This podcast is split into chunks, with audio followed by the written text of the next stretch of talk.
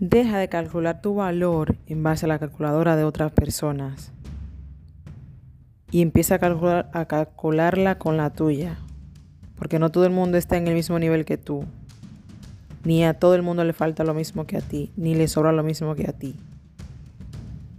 Ponte por un momento a pensar cuáles son mis activos y cuáles son mis pasivos.